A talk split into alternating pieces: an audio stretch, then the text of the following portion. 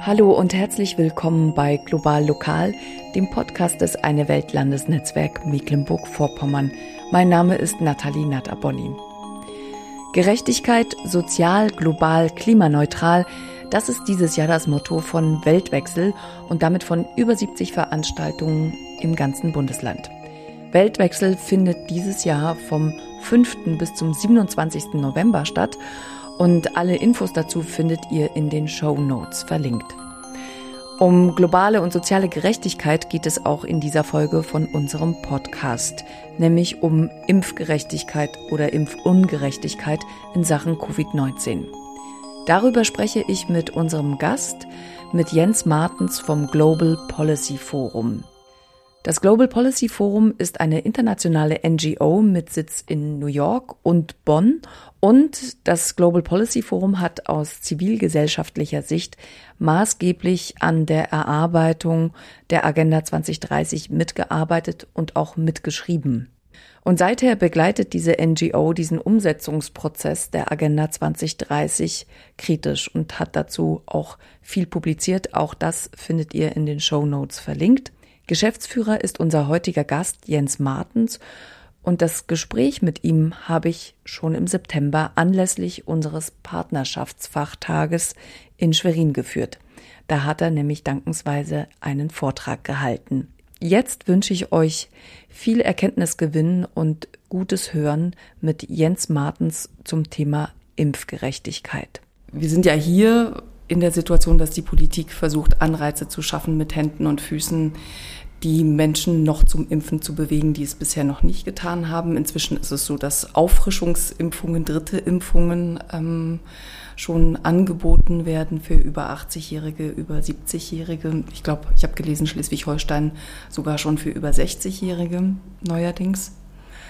Und ähm, Fakt ist aber, dass auf dem afrikanischen Kontinent gerade mal drei Prozent der Menschen geimpft sind.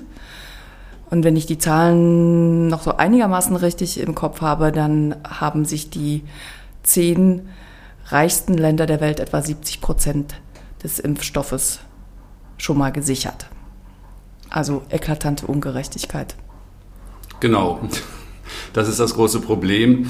Ähm, das stellen wir seit Beginn der Corona-Krise eigentlich im letzten Jahr fest, dass das, was die Weltgesundheitsorganisation sich eigentlich vorgenommen hat, nämlich dafür zu sorgen, dass wirklich äh, Impfstoffe weltweit gerecht verteilt werden, dass das äh, konterkariert wurde von den reichen Ländern, indem die eigentlich äh, von Anfang an über bilaterale Verträge mit Pharmakonzernen Impfstoffe gehortet haben und sich mehr als das zum Teil Zehnfache ihrer eigenen Bevölkerung an Dosen gesichert haben. Das ist für die Europäische Union so, das war in Kanada so, das ist in den USA so.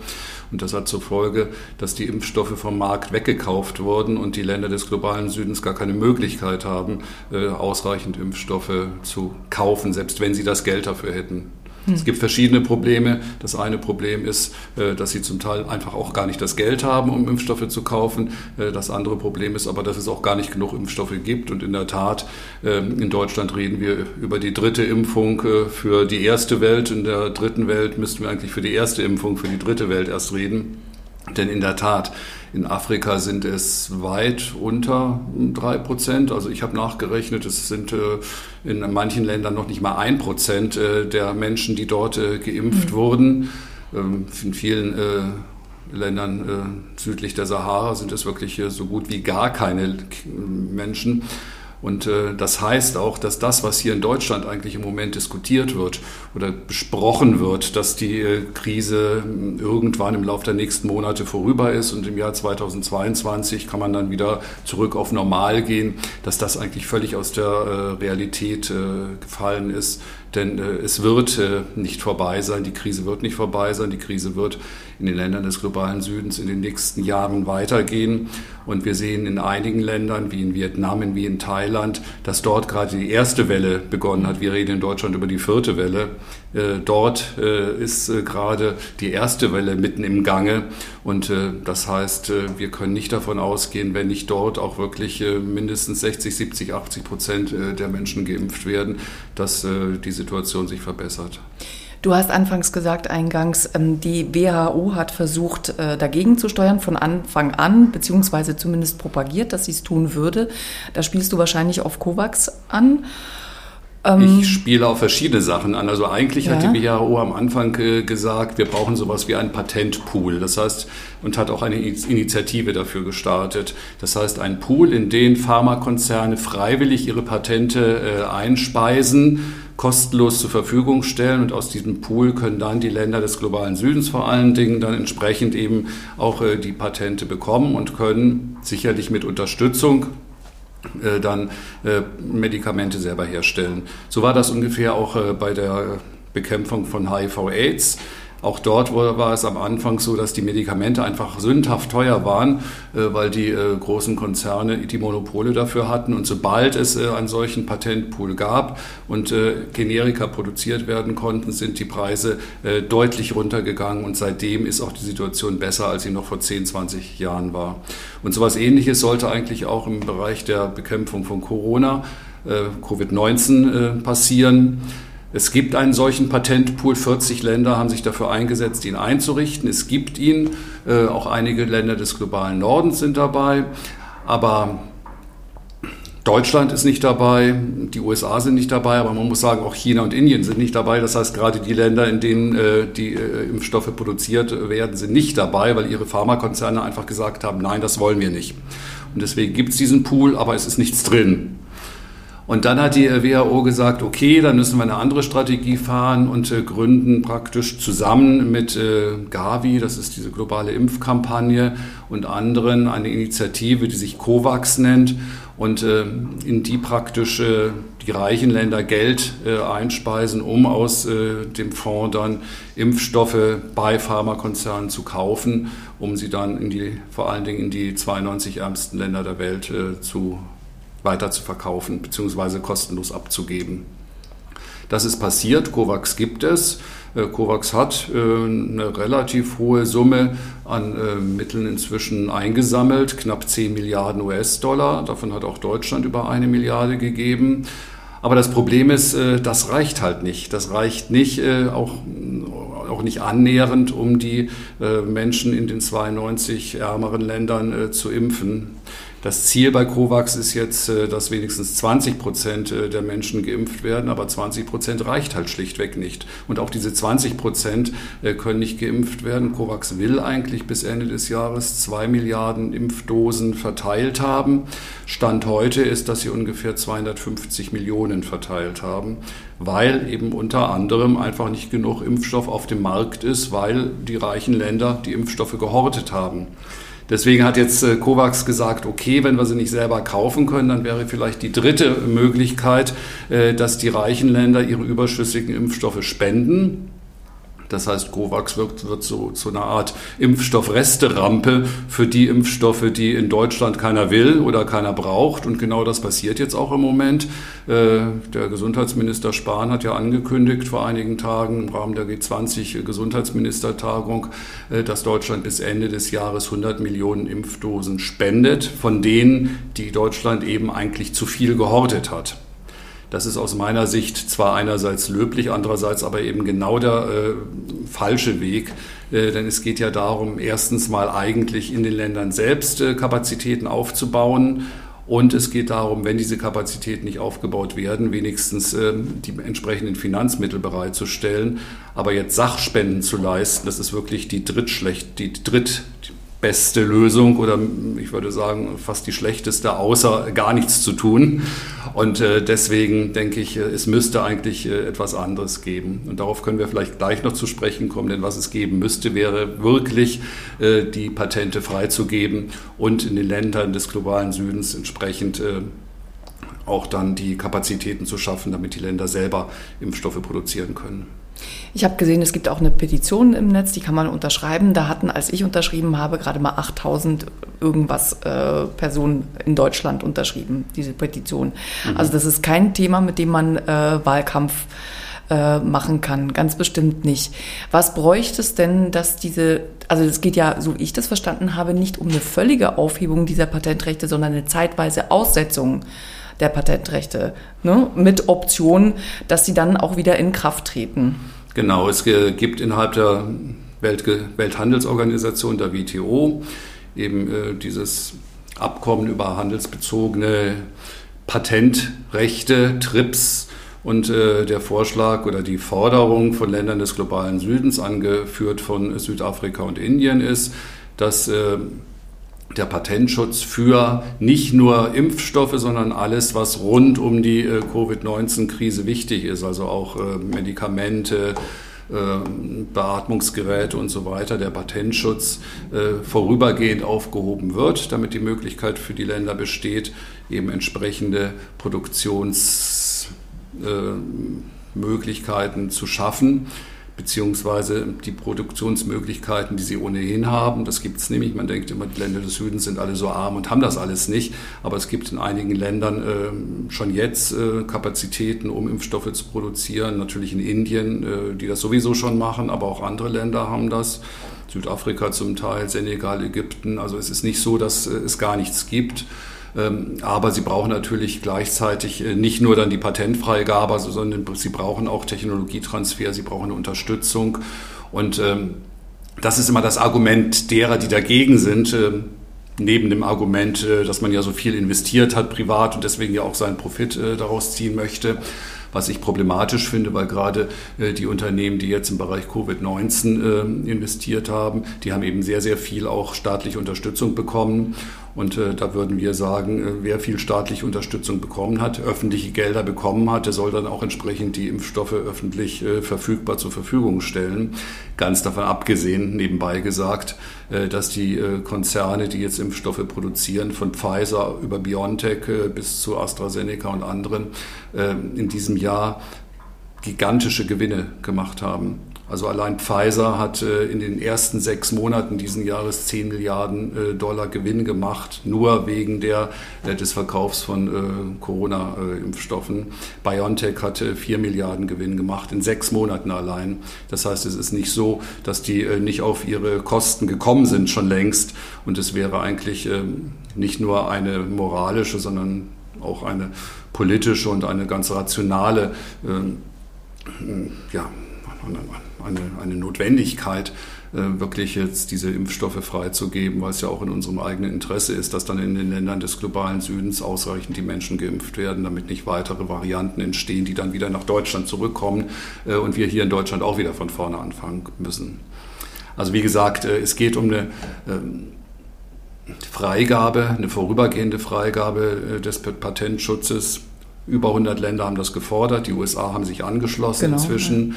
Aber äh, die Europäische Union, Deutschland äh, blockieren weiterhin innerhalb der Welthandelsorganisation und halten wir für einen Skandal. Es gibt inzwischen äh, weltweit wirklich eine große Kampagne für äh, ein People's Vaccine, wie das dann heißt äh, wo wir und viele andere sagen, es ist eben auch ein Menschenrecht. Es ist nicht nur eine Frage von Charity, es ist ja. nicht nur eine Frage, dass man jetzt was Gutes tut, ja. sondern äh, es gibt eben das Menschenrecht äh, auf Gesundheit. Es gibt auch innerhalb der Ziele für nachhaltige Entwicklung die Verpflichtung äh, der Staaten in SDG 3, äh, genau äh, Medikamente und Impfstoffe kostengünstig für alle Menschen in der Welt bereitzustellen. Und dieses Menschenrecht und diese Verpflichtung aus den SDGs, die verletzt werden jetzt von den Staaten des Nordens und Deutschland Deutschland eben auch verletzt. Aber jetzt vielleicht doch mal eine naive Zwischenfrage. Es ist ja die Bundesregierung, die sich da ja jetzt auch querstellt. Warum tut sie das? Weil die Bundesregierung natürlich ein Interesse hat, dass ihre eigene Pharmaindustrie floriert, äh, dass äh, gerade die Unternehmen, die jetzt äh, auf dem aufsteigenden Ast sind, wie die neuen Bio- Pharmaunternehmen, die, die mit neuen Methoden auch arbeiten, eben äh, möglichst äh, prosperieren. Und das wiegt schwerer.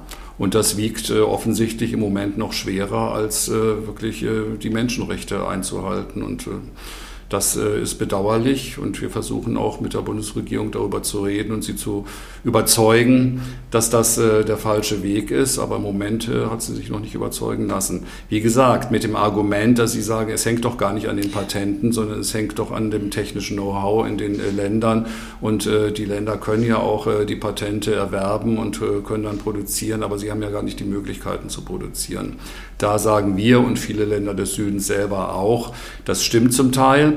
Aber das muss ja nicht so sein. Und wenn man schon vor einem Jahr angefangen hätte, zum Beispiel Produktionskapazitäten in Ländern des globalen Südens aufzubauen, entsprechenden Technologietransfer zu unterstützen, äh, dann wäre man nach einem, Monat, nach einem Jahr jetzt schon viel weiter. Das heißt, es wurde auch schon leider viel Zeit äh, verpasst, ist viel Zeit verloren gegangen, die man hätte nutzen können, um entsprechende Produktionskapazitäten in Ländern wie Südafrika, wie äh, Senegal, wie Ägypten, wie auch in arabischen Ländern und in Indien sowieso äh, aufzubauen und zu äh, unterstützen. Ich hatte schon gesagt, zum Teil gibt es äh, diese Kapazitäten schon.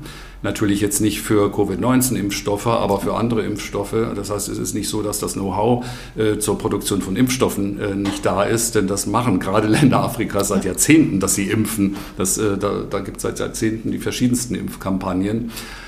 Und gleichzeitig sehen wir aber in Deutschland zum Beispiel in Marburg, äh, dass äh, dort innerhalb von ähm, paar Monaten oder vielleicht maximal einem Jahr jetzt äh, eine neue Fabrik aus dem Boden gestampft wurde mit der entsprechenden äh, Technologie, um dort jetzt äh, auch Impfstoffe zu produzieren. Und Ähnliches könnte man sich durchaus vorstellen in einem ähnlichen Zeitrahmen auch äh, für Länder des globalen Südens. Also zu sagen, das geht nicht, die äh, sind zu arm, die können das alle nicht und haben nicht das technische Know-how, das finde ich, hat schon ein bisschen was fast paternalistisches und neokoloniales. Du hast gesagt, noch. Glaubst du, es ist eine Frage der Zeit, ähm, bis das passieren wird? Sagen wir mal so, es ist ja jetzt schon so, dass entsprechend äh, Produktionskapazitäten aufgebaut werden. Ist auch, Achso, entschuldige bitte, ich meinte die Aussetzung der Patentrechte, die zeitweilige. Glaubst du, dass, es, dass das funktionieren wird? Du hast vorher die Analogie zu den AIDS-Impfstoff äh, bzw. Medikamenten gezogen. Ich würde es mir wünschen, dass es passiert. Ähm, die Verhandlungen sind, noch nicht vorbei. In Genf bei der Welthandelsorganisation finden die Verhandlungen jetzt äh, weiter statt. Und die Frage ist halt, ob sich irgendwann die EU bereitschlagen lässt und damit auch Deutschland eben äh, diese vorübergehende Aussetzung äh, der Patentrechte, diesen TRIPS-Waiver mit zu unterstützen. Wir würden uns das ja wünschen. Der Druck steigt auch von zivilgesellschaftlicher Seite. Und ich glaube auch, der Druck steigt einfach äh, aus der Sache heraus, weil, wie ich gesagt habe, wenn man merkt, dass sich in Ländern Afrikas, auch Asiens, auch in einigen lateinamerikanischen Ländern immer neue Varianten von Covid-19 Grenzen äh, bilden, die dann wieder zurückfallen und äh, zurückkommen äh, zu uns und gegen die möglicherweise die gegenwärtigen Impfstoffe auch nicht gewappnet sind, dann wird man merken, dass es schon Sinn macht, wirklich die Menschen weltweit durchzuimpfen. Und das ist ja schon ein geflügeltes Wort, aber man sagt ja auch, die Welt ist nicht sicher, solange nicht wirklich jeder sicher ist oder man, die Krise ist nicht vorbei, solange die Krise nicht wirklich in jedem Land der Welt vorbei ist. Und genau darauf müssen wir hinarbeiten.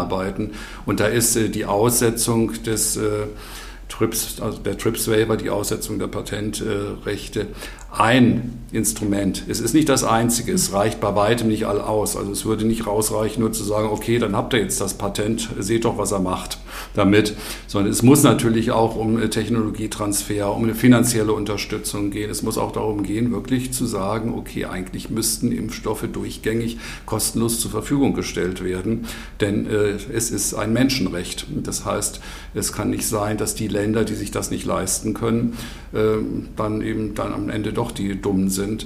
Denn wir müssen davon ausgehen, das sehen wir eben jetzt auch in Deutschland schon, dass das auch eine Pandemie ist, die nicht äh, in einem Jahr vorbei ist, sondern es wird eine Pandemie sein, die ähnlich man soll es ja nicht mit Grippe vergleichen, aber die ähnlich in Schüben weiterkommen kann und wo es eben diese Booster, diese Auffrischungsimpfungen über Jahre geben muss. Wenn das aber so ist, dann heißt das, dass die entsprechenden Gesundheitsbudgets auch über Jahre entsprechend belastet sein werden. Das können wir uns in Deutschland gerade noch leisten. Das können sich aber Länder wie Simbabwe äh, oder Mosambik oder Botswana eben nicht so ohne weiteres leisten. Die, äh, deren Gesundheitssysteme wurden in den letzten Jahren ohnehin schon äh, tot gespart fast, weil sie über ihre, wegen ihrer hohen Verschuldung eben eigentlich äh, gar nicht die öffentlichen Mittel haben, um ausreichend äh, Gesundheitsfinanzierung äh, betreiben zu können. Was denkst du, kann für eine Form von Druck oder von Aktivität aus der Zivilgesellschaft kommen? Und in welche Richtung soll die kanalisiert werden, um dann tatsächlich auch irgendwie zum Beispiel euch zu unterstützen oder andere zu unterstützen? Also das Erste ist äh, in der Tat, dass man schlichtweg sich an solchen Petitionen, die du ja schon äh, erwähnt hast, beteiligt. Das ist äh, niedrigschwellig, aber immerhin. Das heißt, man geht ins Internet und schaut sich an, was gefordert wird zum Thema ähm, Patentfreigabe. Medico International hat eine Kampagne gestartet, Patente töten. Äh, für die Freigabe von Patenten auch über äh, Covid-19 hinaus. Denn es geht eben um die grundsätzliche Frage, ob es eigentlich okay ist, äh, dass lebensnotwendige Medikamente patentgeschützt sein sollten. Wir sagen, oder Medico sagt auch nein, das sollte nicht der Fall sein. Ich äh, erinnere mich an ein Zitat von dem äh, Entdecker des Polio-Impfstoffs, äh, der seine Entdeckung äh, kostenlos zur Verfügung gestellt hat und der kein Patent angemeldet hat. Äh, und er hat mhm. gesagt, äh, nee, das will ich nicht, äh, das soll der gesamten Menschheit zur Verfügung stehen, ich will da kein Geld mit verdienen, äh, wir können ja auch nicht die Sonne patentieren.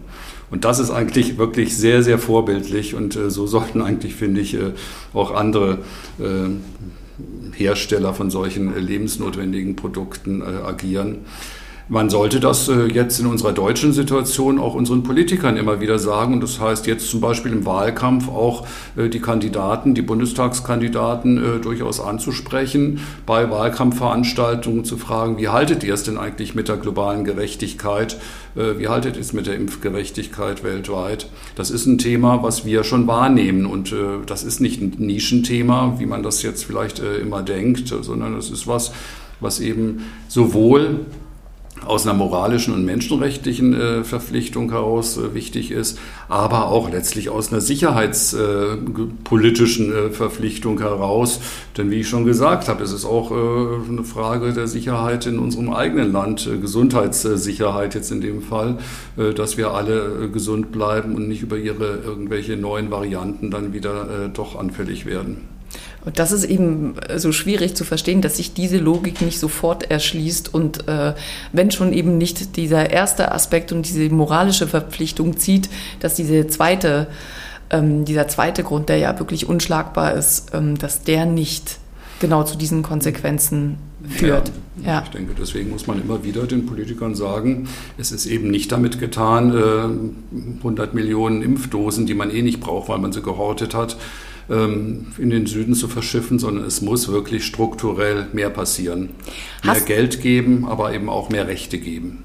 Hast du denn die Hoffnung, dass das vielleicht ein Vorteil, eine positive Auswirkung dieser Pandemie sein könnte, dass genau diese Fragen zwar jetzt anhand dessen durchdekliniert werden, aber natürlich ganz grundsätzlich sind und eben dann auch viel nach sich ziehen?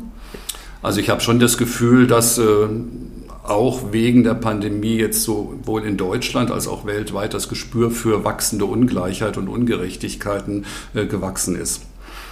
Das heißt, äh, wir merken ja eben, äh, dass diese, dieses ganze Thema Impfstoffungerechtigkeit eigentlich nur die Spitze des Eisbergs ist und wir darunter eigentlich ganz viele andere sozioökonomische Ungerechtigkeiten äh, wahrnehmen, die sich jetzt durch die Corona-Krise verschärft haben. Sowohl Ungerechtigkeiten innerhalb unseres Landes als auch weltweit zwischen den Ländern. Und dafür ist das Gespür, glaube ich, schon größer geworden und dafür Darum gehen jetzt auch viele Diskussionen, äh, was man denn dagegen tun kann, sei es äh, über eine andere Fiskalpolitik, über eine andere Steuerpolitik, dass man wirklich die, die jetzt die Nutznießer der Krise sind, die zusätzlichen 600 Milliardäre auf der Welt, äh, dass man die eben ein bisschen mehr besteuert, als es in der Vergangenheit der Fall war. Dass man aber auch eben schaut, wie kann man eine andere, insgesamt eine andere Haushaltspolitik machen, um Mittel in die Bereiche zu kanalisieren, die es wirklich bitter nötig haben. Da geht es dann wirklich auch um eine Frage von einer stärkeren gesellschaftlichen äh, Akzeptanz und des stärkeren gesellschaftlichen Respekts von Bereichen, die in der Vergangenheit zu wenig Respekt erfahren haben. Da haben wir ja eine große Diskussion darüber, äh, was den ganzen Pflege- und Sorgebereich in Deutschland angeht, auch den Bildungsbereich letztlich, äh, der in den letzten Jahren halt wirklich einen massiven Investitionsstau aufgebaut hat. Aber im Pflege- und Sorgebereich ganz besonders. Das ist einfach äh, bei uns in Deutschland so und das ist weltweit so, äh, dass einfach viel zu wenig investiert wurde, dass die Menschen viel zu schlecht bezahlt äh, werden, weil einfach dieser Bereich eher gesellschaftlich nicht so hochgehängt wurde. Und solange das so ist, solange man eben wirklich als Broker an der Börse das Hundertfache von dem verdient, was eine Krankenschwester oder ein Krankenpfleger verdient, äh, solange ist eben was schief in unserem System und das muss geändert werden. Und ich glaube, dieses Gefühl dafür, dass was schief ist und das, was geändert werden muss, das hat sich schon verstärkt durch die Krise. Jetzt mit einem Blick auf die Uhr äh, sehe ich, dass schon viel Zeit um ist. Ähm, die Frage noch zum Abschluss, Jens. Warum machst du diese Arbeit? Du machst sie auch schon sehr lange.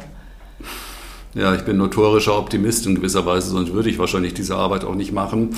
Aber es ist ja so, dass ich die Arbeit auch nicht alleine mache, sondern ich arbeite zusammen wirklich in großen globalen äh, Netzwerken von zivilgesellschaftlichen Gruppen, die sich in gewisser Weise auch gegenseitig stärken.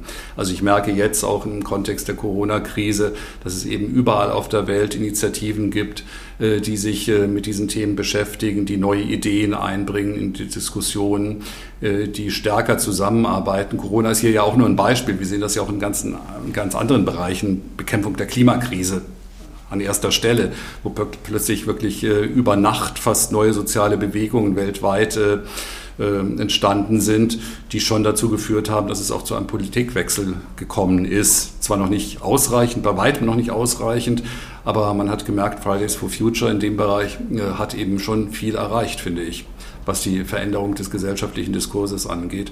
Und das sehe ich eben auch in anderen Bereichen und das stimmt mich immer noch hoffnungsvoll, obwohl ich jetzt in der Tat schon seit 30 Jahren dabei bin. Jens Martens, vielen Dank dafür. Dankeschön. Gern geschehen.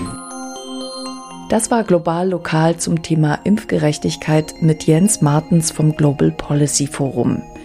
Die nächste reguläre Folge gibt es dann wieder im Januar 2022 zum Thema Antirassismus, Antirassismus und Empowerment Trainings. Im Dezember haben wir aber noch was anderes vor. Ähm, meine Kollegin Kaike Brandt übernimmt eine Spezialfolge und darin wird es um Landwirtschaft, unter anderem auch um den Einsatz von Glyphosat gehen. Vielen Dank fürs Hören und alles Gute, einen schönen Herbst und bis bald. Tschüss.